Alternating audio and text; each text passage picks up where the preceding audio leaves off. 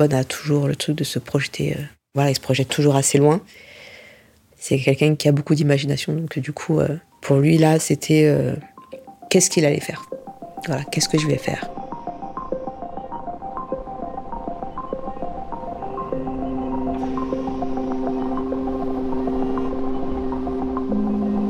La voix est quelque chose de très personnel.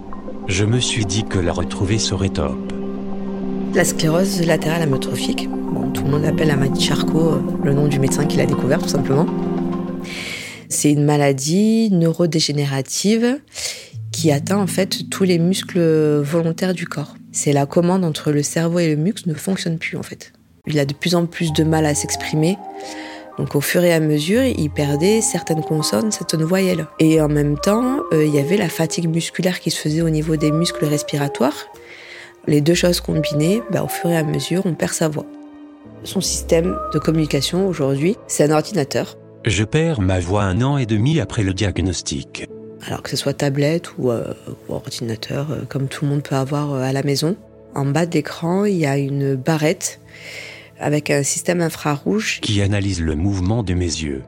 Grâce à ça, je fixe les lettres de mon clavier virtuel et ça écrit. On trouve un nouvel équilibre et une certaine sérénité jusqu'au jour où Pon me dit qu'il a une surprise. Je m'appelle Marc-Antoine Lebray, je suis euh, imitateur, humoriste on va dire, puisque je fais des imitations euh, en faisant des sketchs. Je choisis Marc-Antoine parce que je le trouve très bon et il a l'air sympa. Pon me contacte euh, fin 2020, il m'envoie un message euh, sur Instagram en me disant euh, Bonjour Marc-Antoine.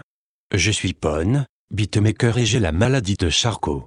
J'y aurais besoin de tes services. Peut-on en discuter? J'aimerais que euh, tu puisses euh, m'imiter afin que je puisse retrouver ma voix. C'est vrai que ça touche énormément et à la fois ça met quand même une petite pression parce que j'ai vraiment pas envie de le décevoir.